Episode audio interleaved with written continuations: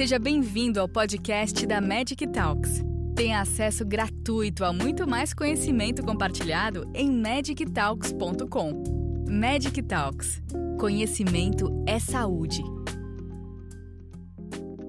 Doutor Cristiano, é, eu queria começar aqui com uma pergunta assim, de saúde pública. Né? Esses dados que nós temos aí com o tempo de psicose não tratada, associado à questão de acesso a serviços especializados de psiquiatria, que é, é uma realidade que a população tem uma certa dificuldade, né, esse atraso todo que nós temos. É, nós temos dados suficientes assim para apontar certas considerações a nível de saúde pública, em que deve apontar para um maior uso de antipsicóticos e, sobretudo, por parte de não especialistas é, nos atendimentos aos pacientes que, porventura, apresentem uma primeira manifestação psicótica? É, eu acho que é uma, uma, Quando a gente fala nessas, nessas estratégias de prevenção e de, de, identificação precoce, eu acho que a gente tem que pensar numa mudança é um pouco mais ambiciosa, né? uma, uma mudança é, da forma como a sociedade encara é, a saúde mental. Né? Então, é, quando se pensa, por exemplo, na, na, na redução de psicose não tratada, é, não tem muito como escapar de um trabalho com escolas, por exemplo, né? é, porque a gente sabe que grande parte dos, do, dos quadros psicóticos começam antes dos 18 anos, né? Que é quando esses jovens estão na escola. Então, quem está mais próximo, quem está mais nessa linha de frente, vão ser os professores, né? Então, eles precisam estar tá treinados, eles precisam saber sobre saúde mental, precisam saber identificar, né? Então, é, eu estou dando o exemplo da escola, que talvez seja o principal, mas eu acho que é, passa por um, um, processo de conscientização e de, de todo mundo estar tá conversando sobre isso, sobre a importância é, de identificar, de cuidar desses transtornos logo cedo. Né? É, e aí, quando a gente consegue fazer isso, é, a gente cria uma, uma rede que, que vai ser capaz de absorver isso. Né? Em relação ao tratamento, né, é, eu sei que, que tem uma, uma dificuldade é, logística muito grande, né? Mas o ideal seria que, que esses jovens, assim que fossem identificados, eles fossem referenciados a, a clínicas especializadas em primeiro episódio, né?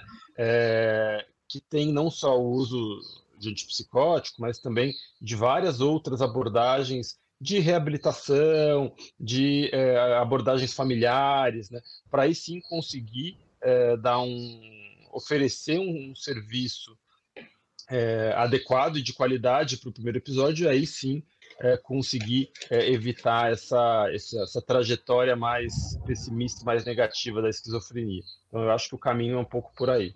Na verdade, a gente da psiquiatria, a gente que está começando, né?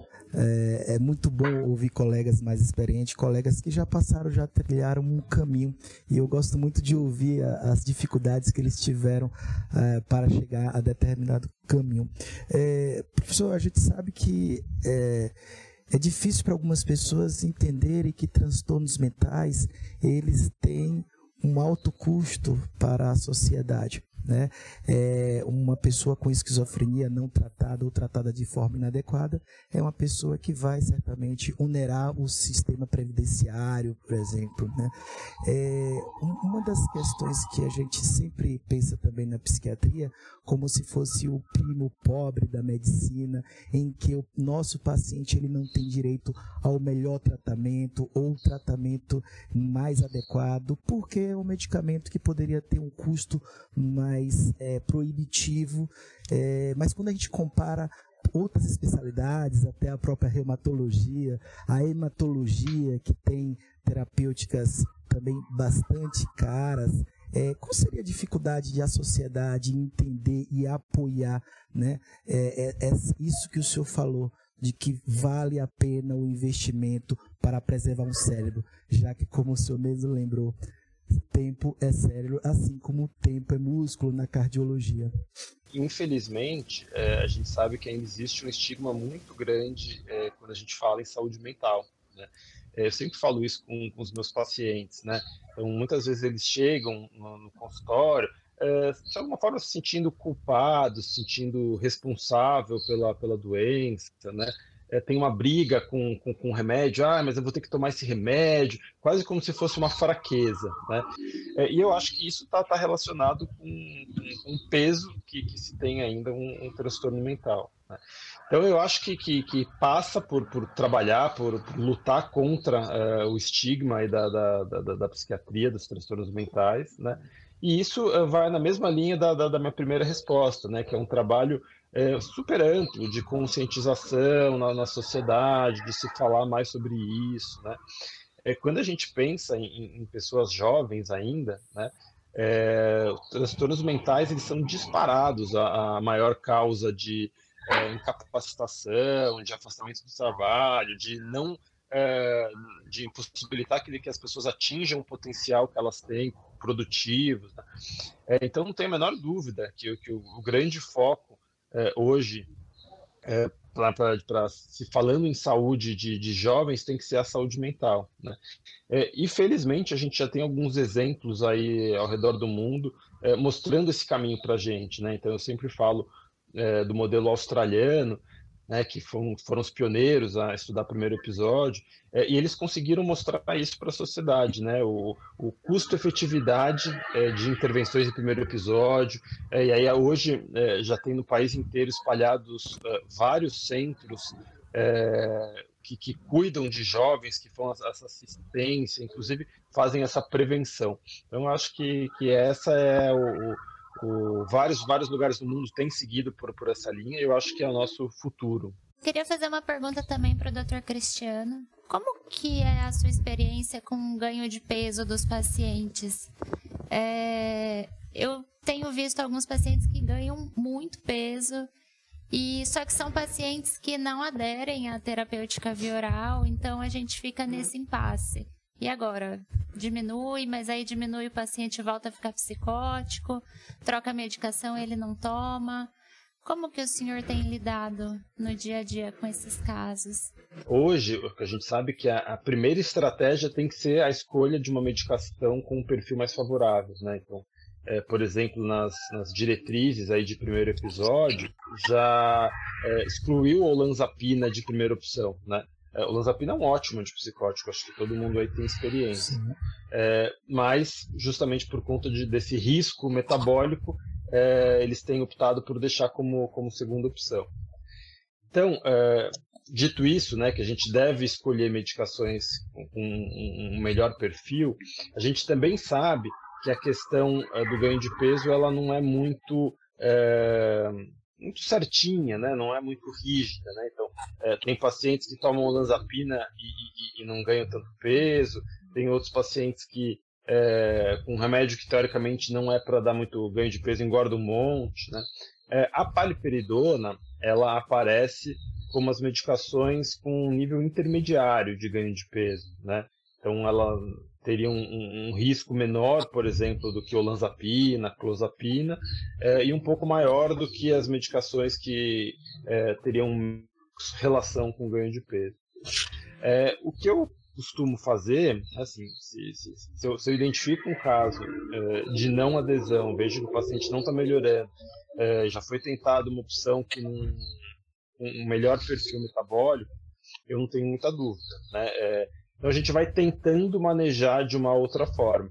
É, mas a partir do momento que você vê que o paciente precisa do injetável, ele não tem lesão, eu acho que essa é a primeira prioridade. É, Dr. Dilson, na sua prática, esses pacientes com psicose lúpica, como é que é a condução? É, em geral, vocês precisam lançar mão de antipsicótico? Sim, realmente na psicose lúpica, que foi o tema que eu abordei, a gente tem que tratar a doença, a causa de base, que é o lúpus em atividade, e a gente vai imunossuprimir o paciente. E aí, como eu estava falando, que a gente tem que tratar a doença de base, que é o que está provocando a psicose. E aí a gente acaba, sim, imunossuprimindo o paciente, como a gente considera a psicose lúpica uma alteração grave no lúpus eritematoso sistêmico, ele é considerado, a gente classifica como grave, né, leve, moderado ou grave. Sistema nervoso central ou alteração neuropsiquiátrica, a gente interpreta como grave. Então, precisa de imunossupressão é agressiva. Geralmente a gente vai tratar com ciclofosfamida e imunossupressão com metilprednisolona, os pulsos, um grama por três dias. E aí, como respondendo a sua pergunta, para controle de sintoma, a gente usa sim antipsicótico. É claro que a, a, nossa, a nossa prescrição vai ser bem mesmo na, na questão de tratar o sintoma, porque a causa de base vai ser a imunossupressão. Então, acaba sim utilizando para contro controle de sintomas, e é o que a gente percebe na prática é que alguns é, conseguem, depois que a gente termina o tratamento imunossupressor, alguns conseguem ficar sem é, antipsicótico e outros já vai ser mais difícil. E aí, nesses casos, a gente até pede ajuda para a psiquiatria manejar em conjunto, mas o que a gente vê é que alguns pacientes acabam sim ficando para por um tempo mais prolongado com antipsicótico sim também. É, doutora Rafaela, pensando na deficiência de vitamina B12, após quanto tempo é, de deficiência que a gente pode suspeitar que a alteração de comportamento é decorrente disso? E identificando que é em decorrência da deficiência de vitamina B12, é sempre reversível quando a gente trata ou tem paciente que vai permanecer com alteração de comportamento, com sintoma psicótico, mesmo tratando? Na deficiência de B12, normalmente os sintomas elas começam, eles começam mais ou menos após uns três meses de deficiência, né, da vitamina. Então, o, a suspeita, a, apresentação clínica começa mais ou menos por aí. E quanto à reversibilidade né, dos sintomas, é, eles podem sim ser irreversíveis, né? Porque a, a B12 ela está implicada na produção da baía de melina.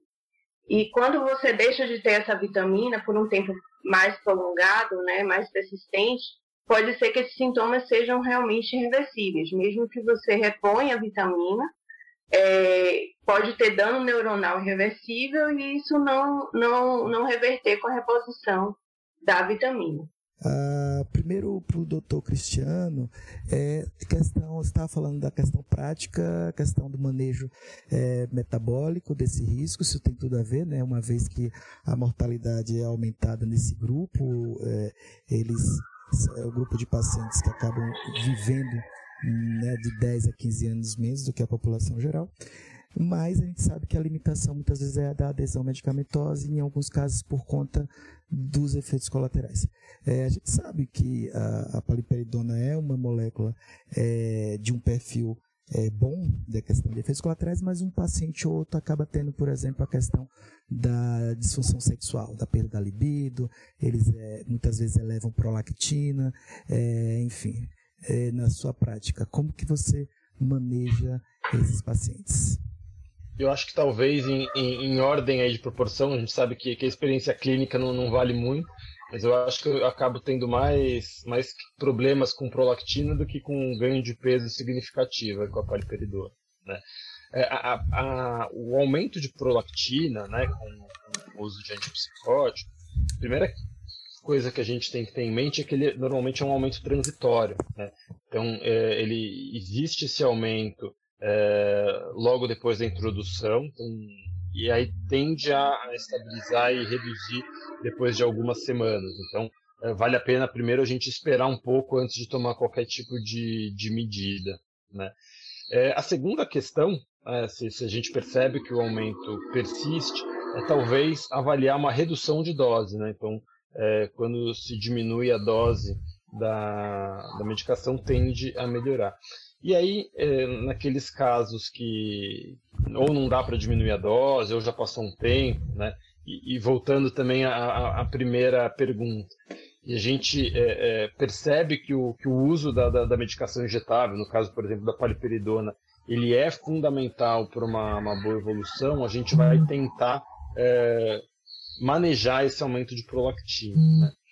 Hoje, o que tem mais evidência, é, tem até algumas meta-análises, é a associação de uma dose muito baixinha de aripiprazol. Né? É uma dose que pode ser em torno de, de 2,5 miligramas, né, até 5 miligramas, bem baixinha mesmo. Né?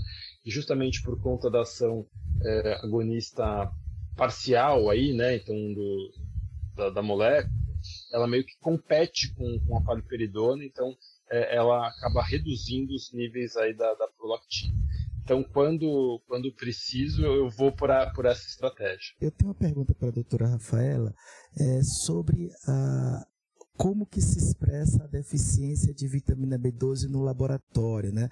A senhora falou nos seus slides, né, na sua aula, é, de que algumas é, alterações podem ser indicativas, claro, além da própria clínica, mas uma coisa que a gente vê com muita frequência, é, doutora, é colegas falarem assim: o VCM está normal, não tem macrocitose, não deve ser vitamina B12, deficiência. A senhora falou que pode ser uma deficiência multicarencial e aí o VCM não estaria aumentado, né? Mas é, é, a macrocitose é necessária para que a gente tenha, por exemplo, uma alteração comportamental ou isso acontece de forma separada? Eu quis expressar na minha apresentação é que isso é dispensável, né? Então não precisa ter uma alteração hematológica para o paciente ter uma deficiência. Então, o paciente pode ter uma alteração é, neurológica e o paciente está sem a macrocitose. Então, a, a, o sintoma neurológico, ele precede a expressão é, hematológica, né? A, macro, a presença da macrocitose, o, o neutrófilo plurissegmentado. Então, isso é dispensável para o diagnóstico. É, basta ter o sintoma neuro, neurológico, neuropsiquiátrico, para você pensar como diagnóstico diferencial ter uma deficiência de B12. É, doutor Dilson, a que você atribui, doutor, eu sei que você também tem experiência em unidade de emergência, a essa dificuldade dos colegas clínicos, dos colegas não especialistas, não psiquiatra, a enxergar, a identificar um paciente desse com potencialmente uma condição orgânica grave? O que eu percebo, eu, eu também faço unidade de emergência, e o que eu percebo na visão do clínico é que muitas vezes você não tem uma estrutura adequada para investigação realmente do quadro completo. É, eu faço sala de emergência em hospitais periféricos e também tenho uma experiência da clínica médica do Hospital das Clínicas. E o que a gente percebe é que às vezes realmente parece que falta a, a desconfiança do diagnóstico, entendeu? E quando você tem a suspeita, não é simples também logisticamente você realizar todo o passo a passo que a gente vê nos livros e tudo mais porque você tem que colher um líquido, você tem que ter uma pessoa é, que saiba é, colher o líquido, claro que o, emer o emergencista, ele, ele pro propriamente dito, ele tem que ter essa capacidade, né? Pelo menos a gente espera. É, exames de imagem, como ressonância e tomografia. Então, eu acho que a principal, é, o principal problema entrave que eu vejo é justamente essa alteração, essa dificuldade estrutural mesmo da infraestrutura do local. E, infelizmente, às vezes a gente vê que o colega realmente ele não tem esse conhecimento. É, porque a gente acaba vendo que reumato não é uma disciplina, às vezes, muito abordada na graduação. Eu vejo muito isso os residentes falarem. E se você não tem um pouco mais de curiosidade realmente, como até no caso clínico que eu mostrei, que o clínico simplesmente ele não perguntou, é, é, não foi atrás de alguns sinais e sintomas que poderiam indicar um quadro de lupus. Então eu acho que basicamente essas duas é, essas duas dificuldades maiores mesmo. É, Cristiano, eu queria saber o seguinte sobre essa questão da uh, o senhor falou, pontuou muito bem sobre a importância de da adesão, do nível sérico, do antipsicótico e a utilidade de uma medicação parenteral nesse contexto aí. É, e temos também aí esse, essa, esse dado do primeiro episódio psicótico, né? É, agora, é, considerando que essa condição de primeiro episódio é uma condição heterogênea e que ali você vai ter é, populações que vão, né, é, cronificar ou não, e quando cronificam, vão cronificar às vezes para um transtorno de humor, é, outros podem ser esquizofrenia, quer dizer, você tem ali uma, questão heterogênea, né? Então, como é que. É, a gente ainda tem é, um complicador, porque é, alguns aspectos da psicose que seriam bem característicos de esquizofrenia, como os né, sintomas schneiderianos, é, também é, ca, caiu um pouco essa é, ideia, essa evidência de que seriam quase algo patognomônicos de esquizofrenia. Então, eu vejo que os resultados aí o senhor trouxe muito de populações de esquizofrênicos. É, só que esse, como é que a gente lida com esse, esse dado na prática aí, né? É, são dados que vão valer para esquizofrênicos, mas o primeiro episódio psicótico tem ali uma heterogeneidade. Como é que a gente lida com isso na prática aí? Acho que sim, a maior parte das evidências que a gente tem está é, tá de fato relacionada a um primeiro episódio de esquizofrenia, né? É, mas o, o que acontece é que é, hoje a gente entende que, que os diagnósticos uh, DSM, CID, eles são muito limitados, né? Então, é muito curioso, porque parece que tem uma, uma barreira, de repente você pula o um muro, cai na, no, no bipolar, né? E a gente sabe que na prática não é, não é bem assim, né? Então, é, tem uma, uma, uma, sobreposição entre vários diagnósticos, e no, no primeiro episódio, acho que talvez seja situação que a gente mais, mais enfrenta isso, né? De, de ver essa dúvida diagnóstica, nossa, mas tem humor, não tem, né? De qualquer forma, né, eu acho que grande parte dessa literatura que a gente tem para o primeiro episódio psicótico, né, é, ele é válido para os outros transtornos, né, porque a própria psicose, é, isoladamente, ela já é um marcador de gravidade. Né? Então, quando você pensa, por exemplo, num quadro de uma depressão, né, é, se você tem uma depressão com psicose, né, ela automaticamente já é classificada como uma, uma depressão grave. Né? E no transtorno bipolar também é a mesma coisa, né? A, a psicose é um marcador de gravidade. Né? Então, independente do diagnóstico, se é um bipolar, uma esquizofrenia, é, claramente todas essas pessoas que estão vivenciando um primeiro episódio são pacientes com um quadro grave é, que mostra um, um, um sofrimento uh, psíquico aí muito limitante. Né? Então, todas essas abordagens é, de identificação precoce, de redução do tempo é, entre os sintomas e o tratamento, de uma abordagem de, de reabilitação e de é, reinserção dessas pessoas é, na sociedade, elas acabam tendo muita utilidade, é, de alguma forma, independente do diagnóstico. Doutor Augusto, você falou muito do, da questão do medo, né, Augusto? E é, a gente, eu tive umas experiências é, em hospital geral, porque a gente tem respostas de benzodiazepínicos a pacientes catatônicos com uma resposta muito boa, né? E que a gente, é, em alguns protocolos, isso é recomendado antes de você é, recomendar uma, uma eletroconvulsoterapia Bem, acontece que benzodiazepínico uh, às vezes exige doses muito altas, certo? E, e isso é um fato. É, e o paciente catatônico ele está ali, uh, às vezes ele realmente tem uma dificuldade de você fazer o nível sérico desse benzodiazepínico para esse paciente, devido ao estado dele. É, ele fazer ingestão oral é complicado para muitos pacientes. Aí vem a questão: vamos fazer benzodiazepínico parenteral nesse paciente? Aí vem o medo, né? O que acontece? A gente teve contato aí, fazendo revisões, há uns anos atrás, lá no serviço, e pegamos experiência de alguns estudos japoneses e, é, que colocam diluídos no soro fisiológico e a gente não, não faz aquela, aquela, aquela dose de ataque, assim, sabe? É, em bolas. Então, é, começamos a fazer isso com ótimos resultados. Deixamos lá é, para correr em 24 horas, e aí você conseguia colocar doses altas e você via o resultado nos pacientes. Eu queria que você falasse um pouco sobre essa experiência, porque a gente não vê isso muito é, nos guidelines tal, isso a gente pegou de experiências de serviços e tivemos boas experiências lá, né?